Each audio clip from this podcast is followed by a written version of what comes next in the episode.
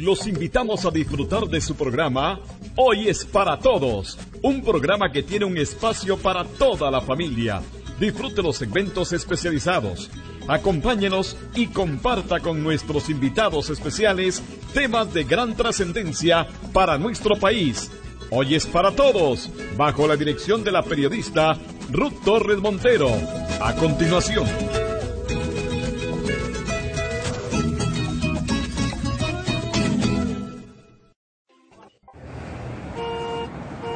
Es una mojigata. ¿Vieron que Andrea es lesbiana? Dicen que Joana es atea. ¡Ya! ¡No me etiquete! Las etiquetas encasillan, juzgan, limitan. Detrás de las etiquetas solo hay prejuicios y discriminación.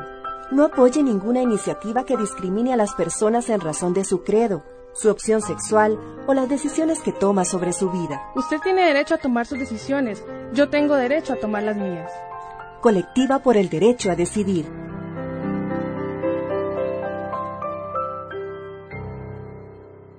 Muy buenas tardes, amigos y amigas. Ruth Torres les saluda en este su programa Hoy es para todos aquí en Radio Victoria Digital.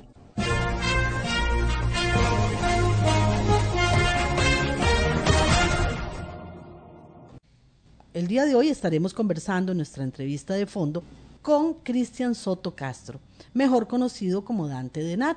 Cristian es un joven emprendedor con el que hemos venido compartiendo algunos programas ya desde hace varias semanas y con el cual pues hemos visto un tema muy interesante que nos ha motivado a crear una sección especial para ustedes.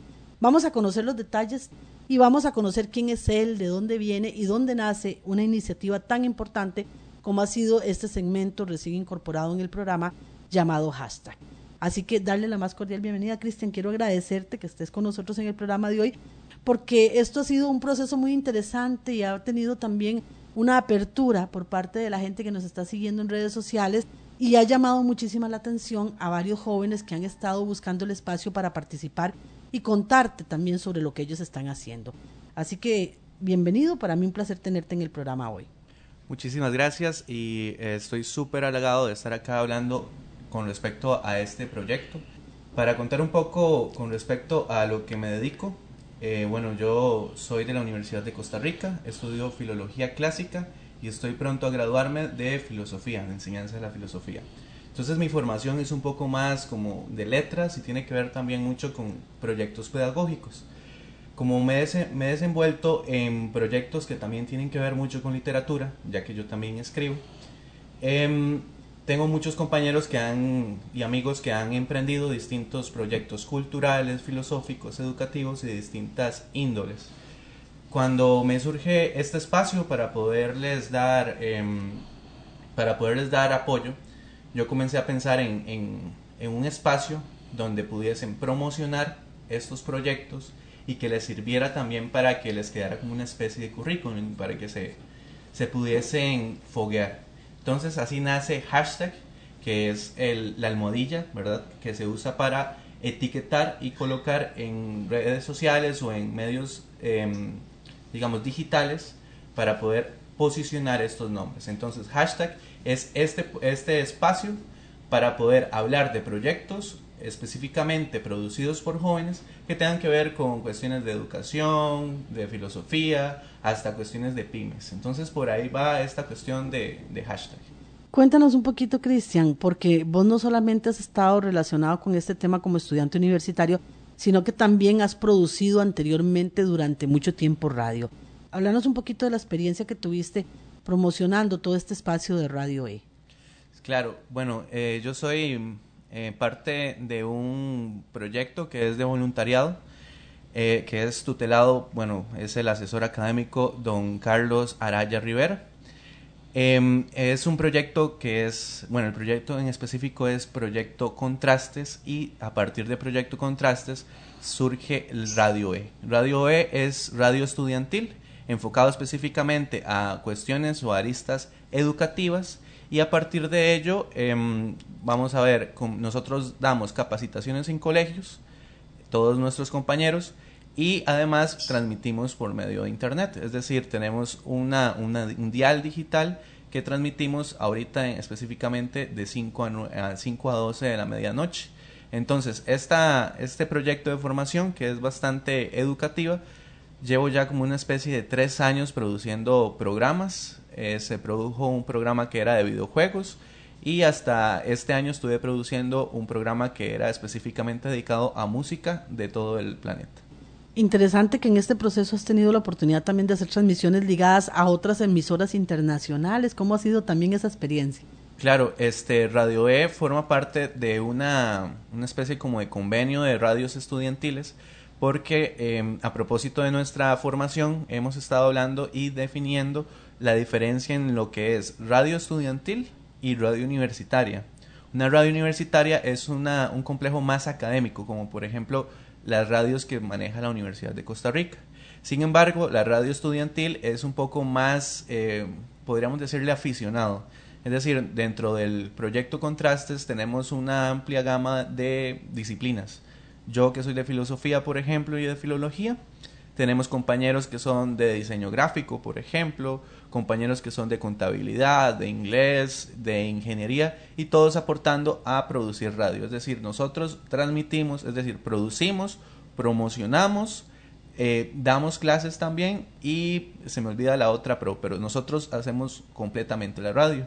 Es decir, es una radio estudiantil producida por estudiantes y para estudiantes. Entonces todo este proceso es un poco más alejado, digamos, de ámbitos académicos y eso nos permite también em, explorar distintas cosas y apoyar distintos eventos. Nosotros hemos sonado eh, varios años consecutivos, no, no preciso ahorita los años, pero yo creo que van como una especie de tres o cuatro años, en el World College Radio Day, que es el Día Internacional de la Radio Estudiantil. En ese día se hace una maratón eh, en 24 horas y una hora de cada una de esas 24 horas le toca transmitir a una radio estudiantil. Em, radio E es la única radio mm, sí, la única radio a nivel centroamericano que ha, que ha transmitido. Entonces ya llevamos también bastante proyección a nivel de, esa, de ese ámbito. ¿Cómo has sentido que ha sido esa experiencia?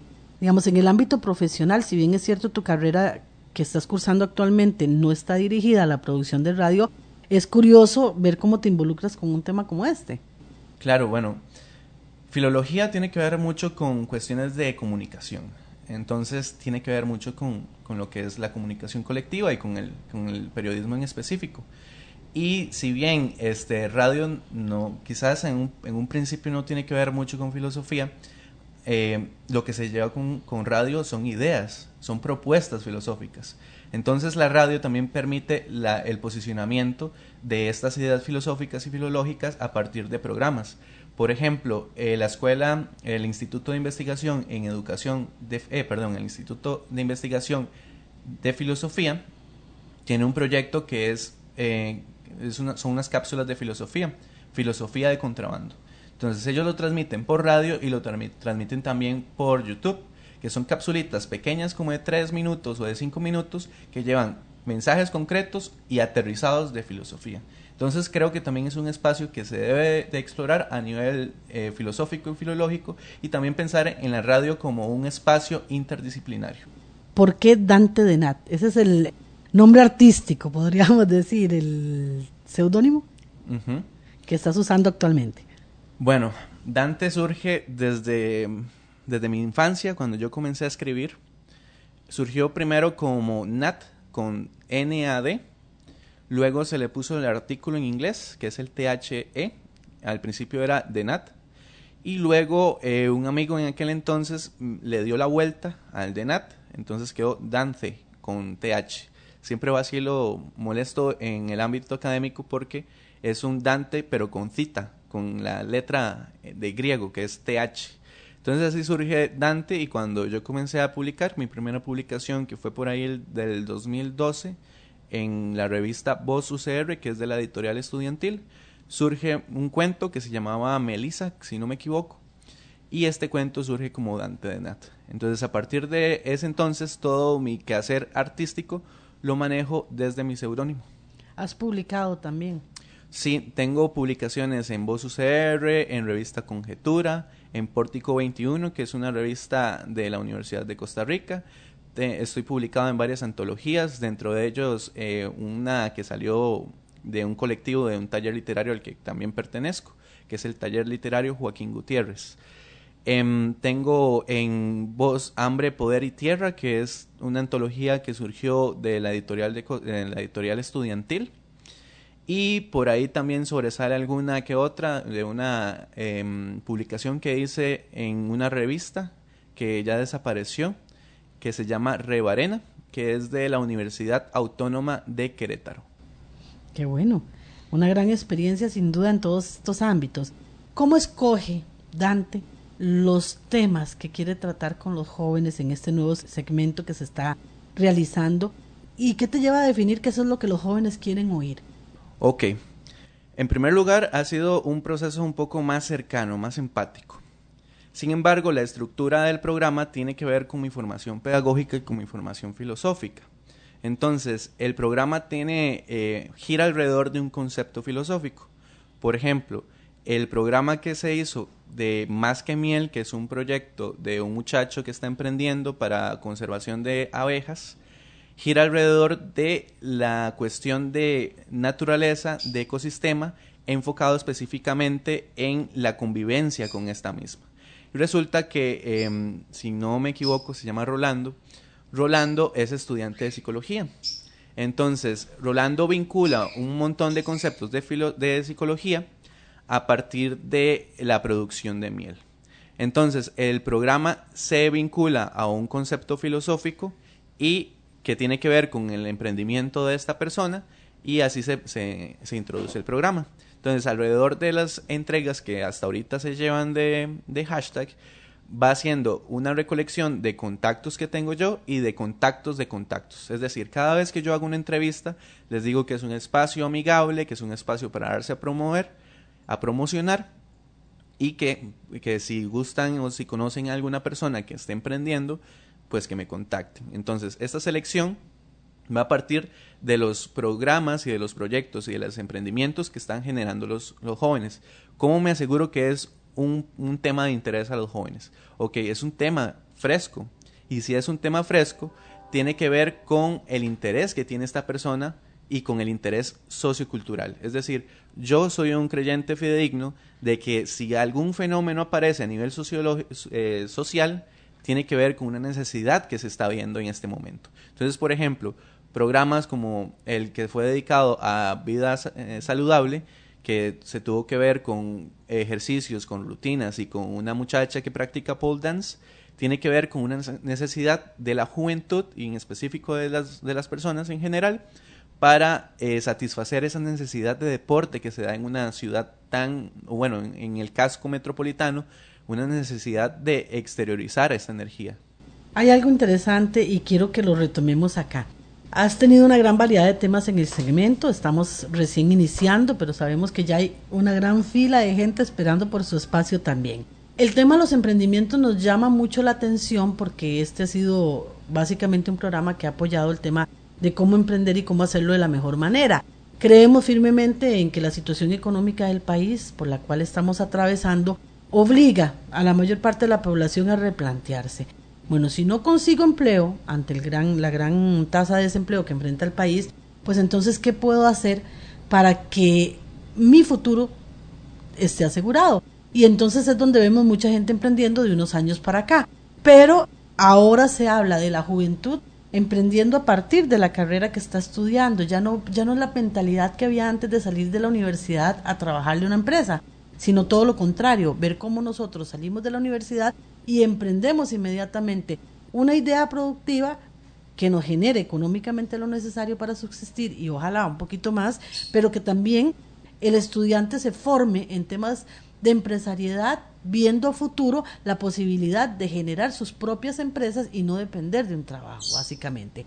Claro, eh, otro punto que es muy importante a nivel de, de, producción del programa es que siempre le dedico un espacio primero a dar una pedagogía de cómo llegó esta persona a este emprendimiento. Por ejemplo, cómo eh, logró posicionar el proyecto de miel o cómo logró posicionar un taller literario, o cómo logró posicionar, em, vamos a ver, em, qué sé yo, eh, clases de pole dance. Entonces, eso también le sirve al joven que escucha para poder tomar eh, consejos y comenzar a emprender. Otra cosa que ha sido eh, pilar a partir de, la producción de este programa es que a nivel personal, por ejemplo, eh, yo estudio dos de las grandes carreras que están supuestamente saturadas. Y si vemos que a nivel de prensa lo primero que se pregunta es en qué se va a trabajar o cuál es el campo de elaborar. Yo soy de filosofía y de filología y tengo grandes lugares donde comenzar a trabajar. El problema es que hay que empezar a abrir ese espacio. Por ejemplo, el muchacho de Más que Miel es un estudiante de psicología. El compañero que va a estar hablando o estuvo hablando de eh, parkour es un estudiante de psicología. Entonces, ¿cómo es posible que nosotros pensemos que psicología esté, está saturado cuando hay distintos campos en que trabajar?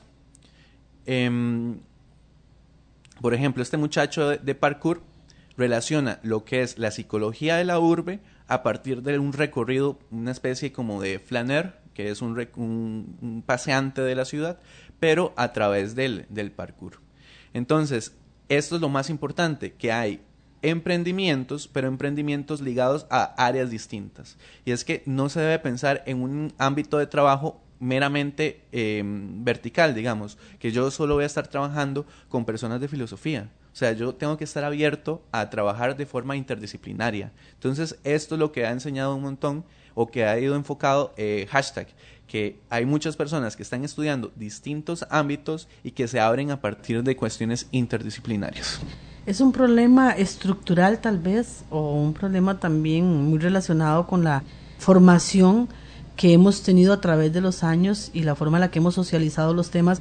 El hecho de pensar que si una persona está estudiando psicología ya automáticamente lo imaginamos en un consultorio dando atención psicológica a un paciente y no necesariamente la carrera de psicología, por ejemplo, para poner un ejemplo entre las tantas que hay, tiene que estar dirigida absoluta y únicamente a eso. ¿Es esto lo que, lo que nos estás enseñando con el segmento hashtag? Claro, y es que parte también, bueno, a partir de mi promoción, no me llevo muy bien con, con cuestiones académicas. Es decir, se piensa que se sale de una carrera y se va a trabajar específicamente en la academia. Es decir, el filósofo se tiene que quedar ejerciendo filosofía en la academia, sin tocar en cuestiones de filosofía práctica. De hecho, en la escuela, una de las ramas más olvidadas es la filosofía práctica.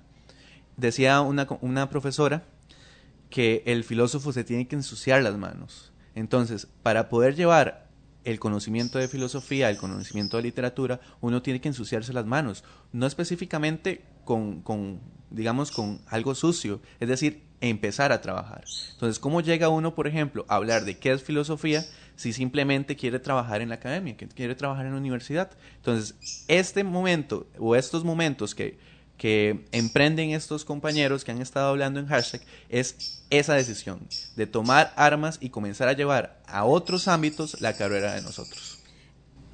Aproximadamente, ¿cuál es el rango de edad de la gente que has estado entrevistando? Em, aproximadamente, bueno, no he estado trabajando todavía con menores que hayan emprendido, pero básicamente se han manejado como de 18 a unos 25 años. Sin embargo, sí se puede trabajar un poco más alto o, también comenzar a trabajar con gente adulta, pero que sus proyectos estén afectando o que se vean específicamente eh, el impacto a través de la o hacia la juventud. Bueno, eso me parece muy bien. ¿Cómo has sentido que has, que ha asimilado la población que te sigue en redes este proyecto? Bueno, em, les ha servido al menos los entrevistados bastante para darse a conocer, para eh, ordenar las ideas. Por ejemplo, hace poco tuvimos la entrevista con una compañera que tiene un proyecto que se llama Enos. A través de la conversación surge la duda de por qué Enos, ¿verdad? Que tiene que ver con cuestiones de cambio climático y ella me dice que están en proceso de reestructuración de, de, nombres. Otra cosa que también les ha ayudado es para que puedan conseguir contactos o para que se puedan dar a conocer en distintas instituciones y para que se financien. Muchas veces estos emprendimientos son ad honorem o muchas veces son muy pocos o autofinanciados. Entonces, la idea de hashtag les ha ayudado, por ejemplo, a tocar puertas en municipalidades o a ver cómo es que está surgiendo este, este proyecto o este programa, que están ejecutando ellos para poder llevarlo a distintos ámbitos. Entonces creo que eso a partir de los entrevistados, a partir de, del, recibimiento de las demás personas, creo que em, han, han, identificado temas que no, que no suelen hablarse. Por ejemplo, cuando estuvimos hablando del deporte, conocer, por ejemplo, qué se hace en una rutina de pole dance o por qué es que vemos, vamos pasando en San José Centro y vemos a un montón de muchachos brincando de, un, de una tapia a tapia porque eso es arte y es parkour, por ejemplo. O porque vemos esas casitas de madera y no sabemos qué es, ok, es un hotel de abejas. Entonces, eso también es parte del conocimiento y del legado cultural que también tiene que llevar un profesor y alguien de filosofía. Bueno, ha sido muy importante el proceso porque creo que también nosotros los que estamos un poquito más grandecitos nos hemos ido educando sobre la marcha porque son proyectos totalmente novedosos. Sabemos que no es fácil, para una persona emprender en este momento. Sin embargo, actualmente hay muchas fórmulas para poder posesionarse en el mercado. Creo que la radio nos da la facilidad también de tener esa inmediatez con el público. Durante mucho tiempo se dijo, la radio va a desaparecer en algún momento. Recientemente celebramos el Día Mundial de la Radio hace apenas y la radio sigue subsistiendo a pesar de los cambios, a pesar de que se han digitalizado los medios, a pesar de la internet, la radio sigue sonando. Y es curioso porque usted llega a los poblados, en especial en zonas rurales, donde la gente sigue escuchando la radio y para esas poblaciones lo que se dijo ahí es porque es cierto. Entonces le da credibilidad a los proyectos, fomenta a la familia la educación y al mismo tiempo nos permite tener más permanencia. Porque recordemos que debido a la brecha digital no todas las poblaciones tienen acceso a Internet. Seguir produciendo radio nos sigue dando a nosotros esa herramienta de que la gente pueda educarse con respecto a estos temas. ¿Y por qué no pensar en que en algún momento alguien quiera replicar una práctica sana o una buena práctica como por ejemplo el tema de los, del joven que está produciendo la miel de abeja o el tema del proyecto Enos que me pareció sumamente interesante. Creo que a partir de ahí también estamos educando a la población, estamos formando opinión. Seguimos con, con ese parámetro un poco antiguo pero que sigue estando latente en el tema de radio. Claro, porque la educación no es solo la educación formal, está también el ámbito de educación informal, que es el que se da en la calle, y la educación no formal, que es impartida por, distintas, por distintos medios. Ahora que mencionaba Ruth esta, esta esencialidad de, la radio, el último eh, World College Radio Day tenía como lema, cuando todo se acaba, la radio, y nosotros lo rellenábamos. Recuerdo una anécdota que contaba el profesor Carlos con respecto a la radio, que cuando las personas que están cerca de reactores nucleares todavía siguen manteniendo radio, porque después de una explosión nuclear, lo único que queda es la radio. Ahora, si estamos apuntando a una población meramente joven que quizás no tenga ese, ese hábito de escuchar radio, también hay que migrar. Hay que saber llevar la radio de una forma distinta. Por eso es que hashtag maneja dos ámbitos, el ámbito eh, al aire de radio y el ámbito en formato podcast. Entonces, muchas veces las personas que manejan este podcast van en, el bus y pueden escuchar el podcast cuantas veces quieran. Y eso es otra cosa que, que lleva también esta palabra o la, o la radio misma a distintos ámbitos. Y además la facilidad de poder ver la población que consume el podcast, porque muchas veces son personas más pequeñas, son personas de 15 años, 14 años, que están consumiendo el podcast y que están consumiendo un podcast de calidad, porque esa es otra de las, de las inquietudes que yo tenía. Anduve buscando muchas veces podcasts para poder escuchar que fueran producidos en Costa Rica y que tuviesen eh, una buena producción y no me, no me, no me satisfacían. Entonces dije, porque no lo puedo producir yo. Si no, si no me gusta como están produciendo, voy a hacer el intento. Entonces así también está configurado, o esas son de, las, de mis inquietudes que llevan a hashtag hasta este espacio que es Spotify. ¿Cómo te localiza la gente en redes sociales y cómo hace para entrar a Spotify para poder escuchar los programas? Ok, Spotify se cuelga semanalmente, bueno, el, podcast de Spotify se cuelga eh, eh, semanalmente en la página de Rinfogam CR. Además, Em, se, bueno, ahí se cuelga también el tema semanal. Y si me quisiesen contactar para proponerme algún proyecto o para recibir alguna entrevista o para obtener más información, pueden contactarme al 8796-1874. al 8796-1874 o bien a mi correo personal que sería thenad11 arroba gmail.com. Hemos conversado con Cristian Soto Castro, él es el productor del segmento hashtag acá en nuestro programa. Me gustaría, Cristian, si te parece bien, o mejor dicho, también para que nos vayamos relacionando más con el nombre artístico de él, Dante de Nat, ¿con qué mensaje te gustaría despedirte del público que nos ha acompañado el día de hoy? Bueno, en primer lugar esto de emprender, también perder el miedo a la interdisciplinariedad, y creo que también hay que dejar de vernos como enemigos. Muchas veces, bueno, ayer, de nuevo como una anécdota, siempre que doy clases meto siempre anécdotas. Ayer estaba leyendo un estado en WhatsApp de un, de un amigo y él decía que estaba en un parque y veía a una muchacha, a una señora que estaba repartiendo volantes y no podía abrir una botella. Y le decía a las personas que le abrieran la botella y la gente lo huía. Cosas tan simples y tan empáticas como eh, sonreírle a alguien, el simple hecho de decirle gracias al chofer de bus, eso nos vuelve un poco más humanos. Entonces yo creo que hay que dejar de pensarnos como enemigos o como esta lógica capitalista de, de competición entre jóvenes y más bien comenzar a apoyarnos, ver estos espacios como un lugar amigable, como un lugar para darse a conocer y para apoyarnos entre jóvenes también crear redes y abrir oportunidades. Me parece genial. Queremos agradecerte la oportunidad que nos has dado de conocer más a fondo todo este proyecto, al público que nos ha acompañado el día de hoy, también un abrazo a la distancia y aprovechamos para invitarlos a que nos acompañen en nuestra próxima edición del segmento hashtag, si Dios así lo permite, donde podrán conocer más sobre qué están haciendo los jóvenes y qué están proponiendo en nuestro país. Y también invitarles, como lo dijo usted, a sumarse, a ser parte de estos procesos, no dejar lo que estamos soñando para después, porque yo creo que también mucho tiene que ver con aprovechar la edad la juventud para poder promover estas grandes opciones que tienen en el mercado y de esa manera también asegurarnos un espacio en la vida laboral de nuestro país. Porque recordemos que todas estas alianzas, todos estos factores tan importantes que se suman, vienen al final de cuentas a traer un efecto positivo y es fortalecer las cadenas de valor y la economía local. Muchísimas gracias, Dante. Muchísimas gracias a ustedes y muchísimas gracias por la atención, que espero que les sirva de provecho y que hayan aprendido igual que yo siempre aprendo. En Costa Rica, el arrastre de camarón es una actividad insostenible ambiental, social y económicamente.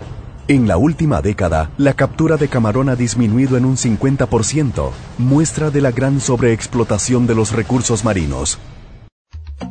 Esperamos que este programa haya sido de su agrado. Le invitamos a enviarnos sus comentarios o sugerencias al Facebook R Infogam CR o bien llámenos al teléfono 8826 4612. Les esperamos en nuestra próxima edición de este su programa Hoy es para todos. Hasta pronto.